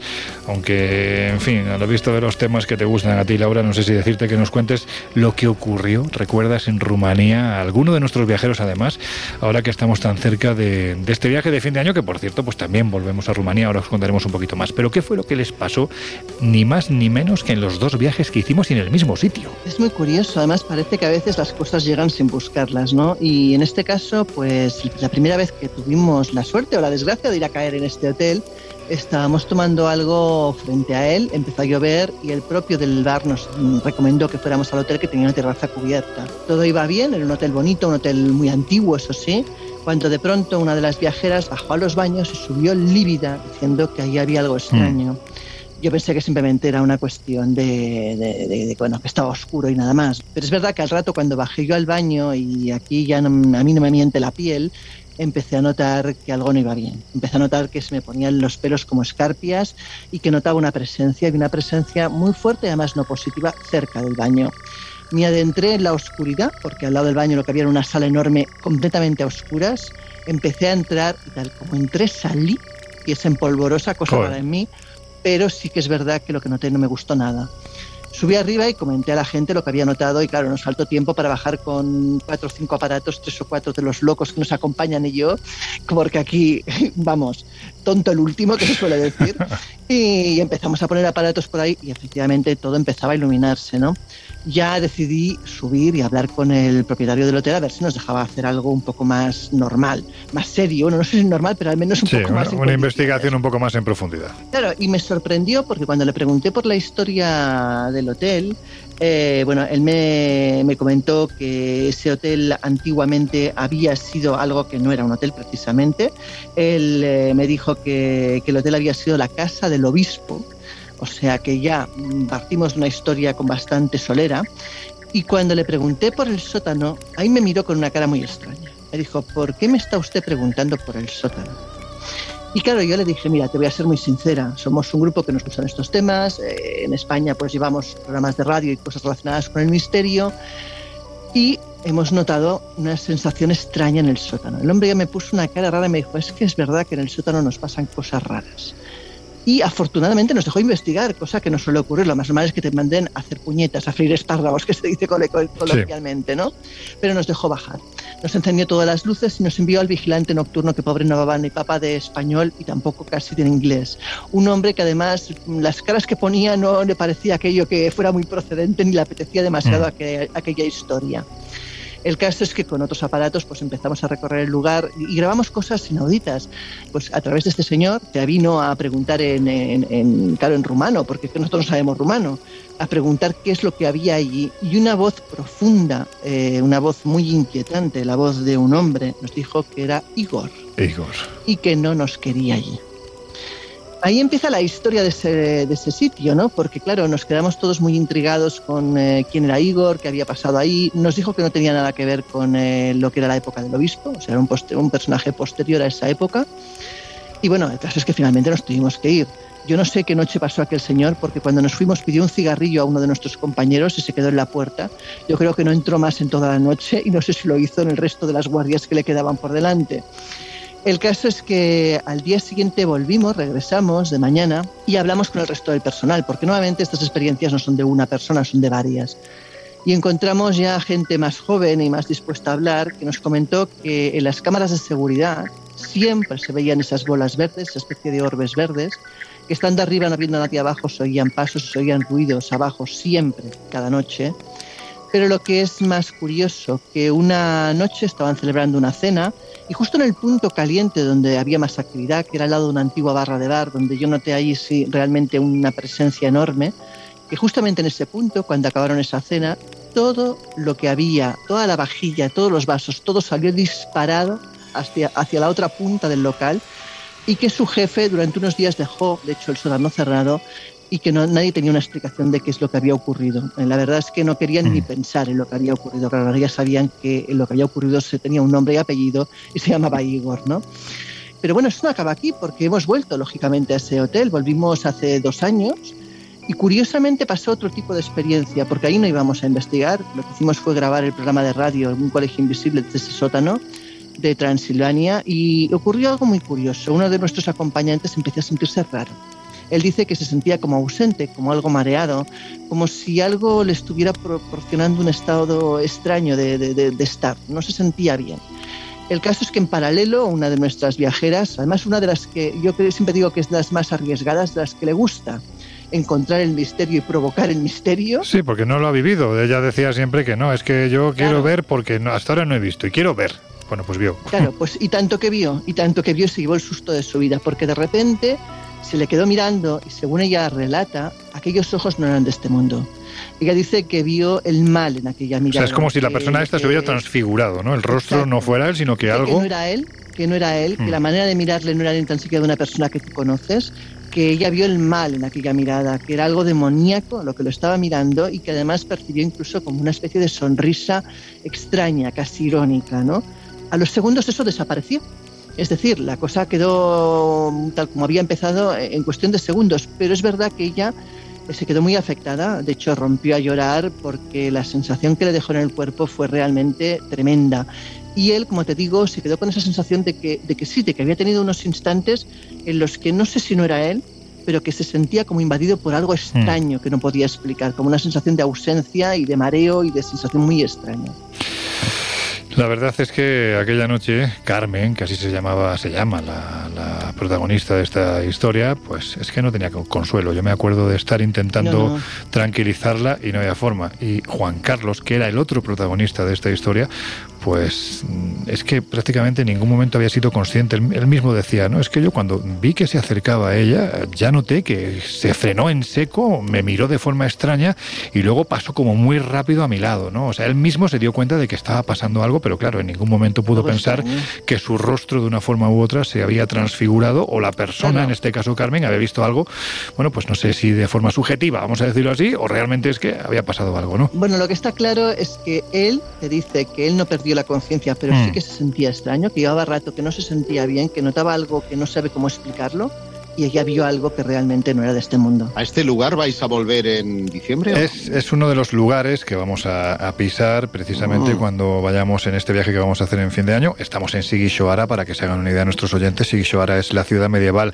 habitada más grande de Europa. Y la más, la más hermosa. Es hermosísima. preciosa. Es como si te metieras de repente en un cuento de hadas con un punto gótico. La Bella y la Bestia. A mí me recuerda a la Bella y la Bestia, el, el, centro del pueblo. Sí, pues estaremos allí en Sigishoara este estos días de fin de año, desde el día 27 hasta el día 4, 27 de diciembre al 4 de, enero.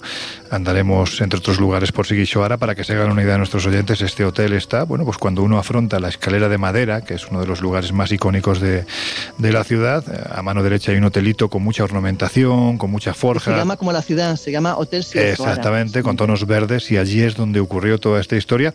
Pero hay que decir que la persona que lo veía a través de los monitores cuando en el sótano no había nadie, es decir, no estábamos nosotros sacando fotografías, sí nos matizó que había noches en las que él no era capaz de moverse de la silla de recepción observando los monitores porque no solo lo veía, sino que incluso oía los pasos de abajo que ascendían por las escaleras y que prácticamente se situaban a su lado. Y cuando miraba donde había oído los pasos, allí no había nadie. Son historias que acontecen en esta Rumanía que vamos a visitar este fin de año, pues con un buen puñado de amigos. Vamos a ir a castillos transilvanos, vamos a recorrer Transilvania, Bucovina, Moldavia, Valaquia, pues eh, haciendo muchas cosas. Vamos a intentar montar en trineos de, tirados por caballos en la zona. Que sepas que en eso me das una Sí, sí, lo sé, lo sé. sé, sé. que os doy envidia, porque en este caso el viaje me lo voy a comer yo solo, pero me lo voy a comer muy a gusto, también os lo digo. ¿eh? Vamos a, recorrer esa Rumanía muy asociada a la novela de Bram Stoker, Drácula, también por supuesto al personaje que inspiró la novela, Vlad Tepes, también por supuesto a los mitos, ¿no? los Strigoi, los Moroi, los vampiros que conocemos nosotros, con unos paisajes brutales. Seguramente vamos a pillar nieve, que eso también mola, y también con unas historias y unas leyendas en las que todavía hoy la gente sigue creyendo. Déjame decir que solamente estará al alcance de menos de 30 personas, mm. porque es un viaje súper exclusivo. Y hay que decir además que al poco tiempo de haber lanzado este viaje, cuyos datos podéis encontrar, todo el circuito, los lugares donde vamos a estar, las historias que vamos a hacer, el fin de año, dónde lo vamos a pasar, que es un sitio tremendamente especial. Mm, bueno, pues aparte de, esto, todos los datos los tenéis en espaciomisterio.com y también, por supuesto, en viajesprisma.com. Ya hay seis personas apuntadas a las pocas horas de lanzar el viaje. Como dice Josep, son 30 plazas, así que nada, quien le apetezca venirse conmigo y con la gente que tenemos en Rumanía, que son fantásticos y fantásticas, desde hace años nos llevan a sitios únicos donde donde el turista no va, porque nosotros viajamos como viajeros, pues ya sabéis, ahí estáis, en espaciomisterio.com y en, en viajesprisma.com, todos los datos. Ahora bien, si hablamos de Rumanía y hablamos de un sitio especial, y ya que estamos en un bosque, para mí uno de los más alucinantes, es conocido como el Triángulo de las Bermudas europeo, ya que vamos camino de uno de esos triángulos de las Bermudas que es el del silencio en este caso en Mallorca, donde nos encontramos, bueno, pues eh, el Triángulo de las Bermudas europeo es el bosque de Oyabachu, donde precisamente con una de nuestras personas de referencia, una de nuestras invisibles favoritas allí en Rumanía, Andrea Iván, pues mantuvimos esta conversación con la persona que más tiempo lleva investigando y a la vez divulgando lo que ocurre en el que es conocido como el bosque maldito de Oyabachu. Vamos a escucharlo.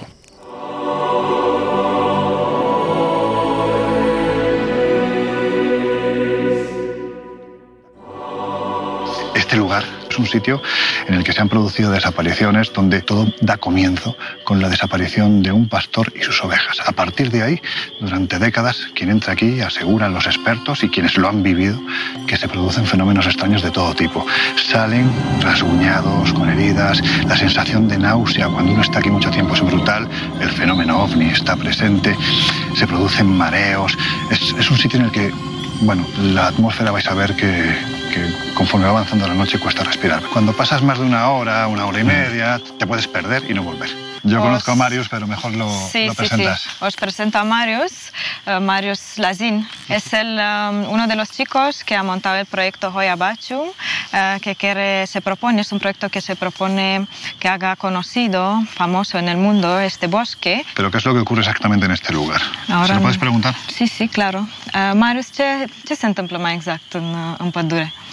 Pădurea Hoia Bace e cunoscută deja de ceva vreme, are o serie de legende populare. Pe lângă legendele astea populare, uh, de-a lungul timpului au mai fost o serie de apariții, precum OZN-uri sau uh, orbi luminoși, o serie de alte apariții misterioase în fotografii și în filmări. Uh, de regulă, acestea nu se văd cu ochiul liber, dar se văd în fotografii și în, și în filmări. He entendido que como sombras de, de negro Sombras que de negro, cosas... Mm, um, oscuras o con mucha luz. A mí me gustaría decirle a, a Marius, porque vamos a ver, eh, él tiene pruebas para demostrar lo que está diciendo. Uh, ai vreo probă ca să demonstrezi vreo fotografie, vreo... Da, am aici niște fotografii. Sí, tiene, tiene pruebas. Nos va a enseñar una, unas fotos realizadas por ellos y por los turistas que visitan el bosque. Una esfera, una esfera de luz. Como una esfera de luz, sí. Más de día. Y que aparece en varios sitios y que es sí, más de día que de noche, mm. por ejemplo. Pero es cierto que, por ejemplo, agresiones se han producido, ¿no? Sí, claro, sí, sí.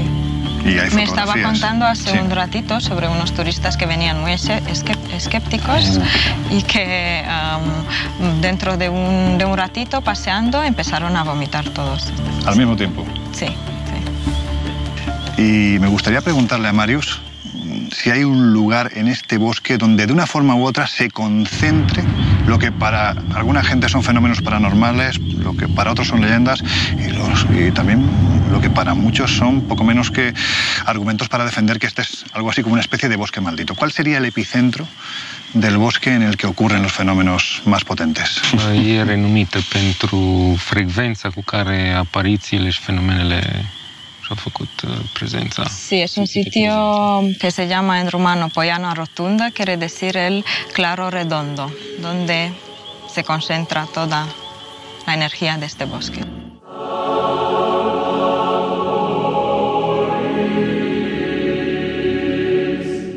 Bueno, y de repente aquí se acaba el bosque y se abre el claro. Rotunda. Estamos en el claro, en, Claro Redondo, el sitio más famoso del bosque. ¿Y por qué? Este sitio um, está muy conocido desde 1968 cuando se han hecho las fotos de los ovnis que dieron vuelta al mundo. Se spune cel pu- că cel puțin de atunci nu crește nimic altceva decât iarbă în A partir de este momento, en este sitio, no crecen árboles, solamente hierba. No es el único sitio, hay otros sitios donde no crecen, pero este es el único donde no volvió a crecer a partir de este momento, o sea, de 1968, cuando aparecieron los ovnis. Y en este lugar, aparte de, de este tipo de, de fenómenos luminosos, ¿ocurre algo más? ¿Se lo puedes preguntar a, a Marius? Uh, Alte fenomene în, uh, în afară de aparițiile OZN-urilor s-au mai întâmplat aici în Poiană? Au mai fost raportate tot felul de sunete destul de ciudate, sunete ca de copil mic uh, care plânge sau scârțâituri sau diferite ș- sunete tip șoapte. Sí, sí, también diferentes sonidos, como el, mm, uh, un bebé llorando, Ah. como gente, o Oh. sea, mm, Un bebé llorando. suspiros también. Și Piana Rotundă a devenit un loc în care o serie de yoghini, o serie de persoane care meditează sau care vor să facă diverse ritualuri se reunesc cu ocazia diferitelor uh, sărbători. Eh, Este sitio se ha convertido también como en una especie de centro espiritual eh, para mm, rituales, para meditación eh, de diferentes tipos de personas que se dedican a a estas cosas. Ya, pero entiendo que si se oyen voces de niños Sí. y hay este tipo de fenómenos, parto de la idea de que no es un sitio en el que sería recomendable quedarse a dormir, por poner un ejemplo, ¿no? Se spune că atunci când ești Ellos într-un... están ya acostumbrados, vienen muchas veces. Se spune că atunci când ești într-un cerc, ești protejat fiind în interiorul cercului. Eh, ellos creen que mm, como este es un círculo, el círculo tiene esta, mm, este poder mágico de protección y que se sienten un poco protegidos. Bien, digamos. entonces cuando uno tiene un círculo mágico de protección es porque piensa que lo que hay más allá del círculo no Obviamente es bueno. no es bueno y por eso elige este círculo para estar ahí. Y aquí, o sea, yo tengo unas ganas de marchar, marcharme ya.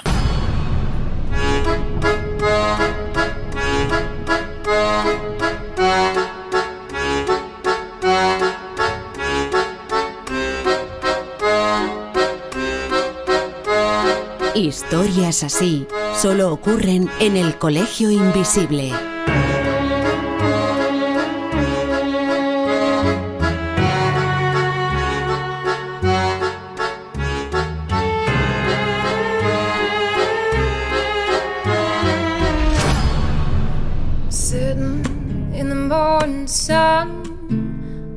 Be sitting till the evening comes, watching the ships roll in, and I watch 'em roll away. Bueno, pues ahora sí, ya estamos en momento de conclusiones y, y bueno, pues, pues es que claro, llegados a este punto, mm, la pregunta que se me ocurre, porque estamos delante de un fuego que nos hemos encontrado, un fuego muy controlado, todo hay que decirlo, una hoguerita, rodeados aquí de donde la gente suele hacer barbacoas, nos está proporcionando luz, nos está proporcionando calor, pero también nos está proporcionando unas historias fantásticas. ¿Qué tendrá el fuego que invita a contar historias de este tipo? ¿Qué pensáis vosotros? Bueno, yo creo que, que explicar historias eh, alrededor de un fuego siempre, siempre tiene esa- esa- ese, no sé, ese punto romántico, ese punto fascinante que además invita pues eso, a generar esa especie también de historia colectiva, ¿no? de sugestión, porque bueno, el entorno ayuda a ello. El fuego tiene, tiene siempre algo de atávico en sus formas, en sus eh, sinuosos eh, dibujos. eh, nos trae al- a la mente colectiva relatos y historias fascinantes que se han ido labrando de generación en generación. De ahí que, a pesar del frío reinante, a pesar de la oscuridad, a pesar de esos ruidos que de vez en cuando se, se escuchan por ahí, pues yo me he encontrado la mar de bien escuchando esas historias que dan miedo, supuesto, pero ahora a ver quién duerme después de escucharlas. Bueno, como, como comentaban lo- los compañeros, el fuego nos, nos retrotrae probablemente a ese primer espacio de socialización y contar historias. Hay que imaginarnos en la, en la prehistoria, pues alrededor de ese fuego dentro de la cueva, empezando a socializar y a contar qué es lo que había pasado durante el día, cuáles eran las bestias que, que daban miedo. Y también tiene un componente, eh, yo creo que, muy bonito y muy romántico, y es que muchas mitologías de diferentes partes del mundo, de diferentes culturas a lo largo de la historia, el fuego precisamente está como origen del mundo y origen también de todo ese cosmos de, historias maravillosas y de dioses. Así que contar historias de este tipo, pues oye, yo creo que a, mí fijaros incluso que, contarlas alrededor del fuego me ha anulado un poco el, sentido escéptico y me deja llevar por la magia y el misterio, así que es alucinante.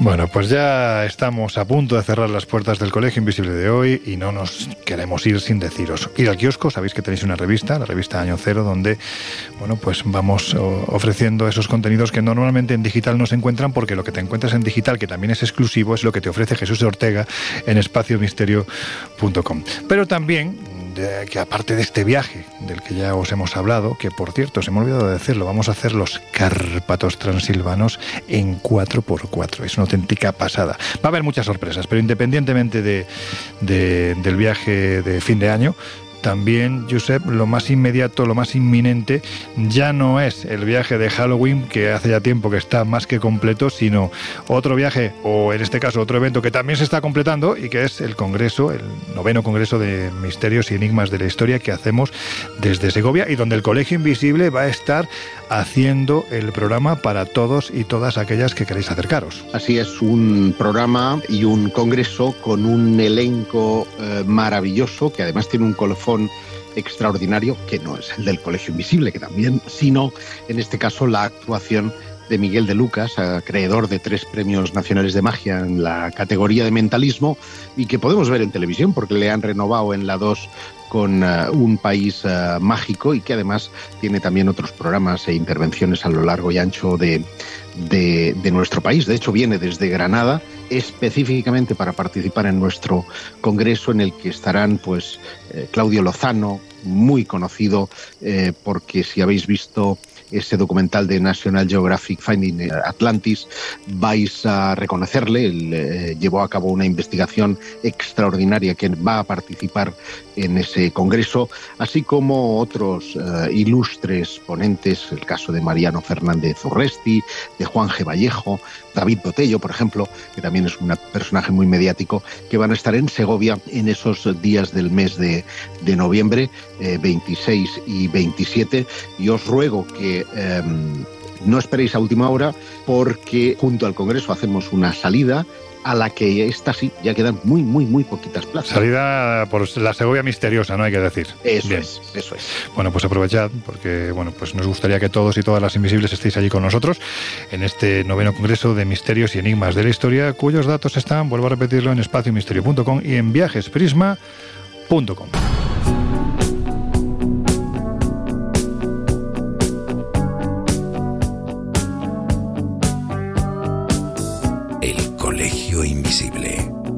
Con Lorenzo Fernández Bueno y Laura Falcó, en Onda Cero. Bueno, que ahora sí, que ya está, que por cierto, antes has vuelto así como de incógnito, Josep, ¿me has conseguido localizar o contactar con alguien? Pues he de decirte que ahí en esa peña, esa que ves ahí al sí. fondo, hay dos puntitos de cobertura, o sea que si quieres nos acercamos a llamar al RACE y que nos vengan a rescatar. Pues yo creo que ya va siendo hora, porque además, no sé vosotros, pero yo aparte de la oscuridad que hay aquí, es que tengo un hambre que no veas. no, y además está empezando, está empezando a refrescar también, ojito, porque. Cuidado que Jesús tiene cara de vampiro. Sé, no sé, vampiro, vampiro, Jesús. Bueno, pues ya está, que vamos a dejarlo aquí, vamos para arriba, para el cerro, tampoco está muy lejos. O si no te encaramas tú, Josep, y ya nos cuentas. Y, y nosotros pues dejamos aquí ya la, la emisión de, de, hoy, que ya va siendo hora. Josep Jarro, amigo, dentro de siete días esperemos que los triángulos de las Bermudas no nos jueguen malas pasadas como nos ha jugado jugado el mal presagio de la luna roja de hoy. Así es, hasta dentro de siete días, amigos. Ahora, Falcó, pues eso, que dentro de una semana un poquito más. Nada. que seguimos. Venga, hasta luego. ¿Qué te pasa? ¿Qué estabas comiendo? Mira, tiene algo y no, y no ha repartido. Estaba comiendo un Smin. Anda. Vaya, bueno, pues de eso no, yo prefiero algo un poco más contundente. Jesús Ortega, dentro de, de una semanita un poquito más, y hoy la verdad es que en ese papel un poco más místico, misterioso, me ha molado, ¿eh? Me ha molado. Bueno, bueno, yo es como cuando voy al cine, anulo la, la realidad y me dejo llevar por las historias. Bueno, pues vamos a dejar llevándonos por las historias en lo que nos queda hasta que subamos al cerro, que no vamos a ser poco solidarios, vamos a acompañar a José Guijarro y a vosotros os dejamos también en una muy buena compañía, que es la de José Luis Sala, sus no sonoras y su fantástico equipo. Nosotros volvemos a abrir las puertas del Colegio Invisible dentro de siete días. Hasta entonces, por favor, es casi casi una obligación lo de intentar ser felices. Don't cry, I ain't changing my mind. So find another fool like before.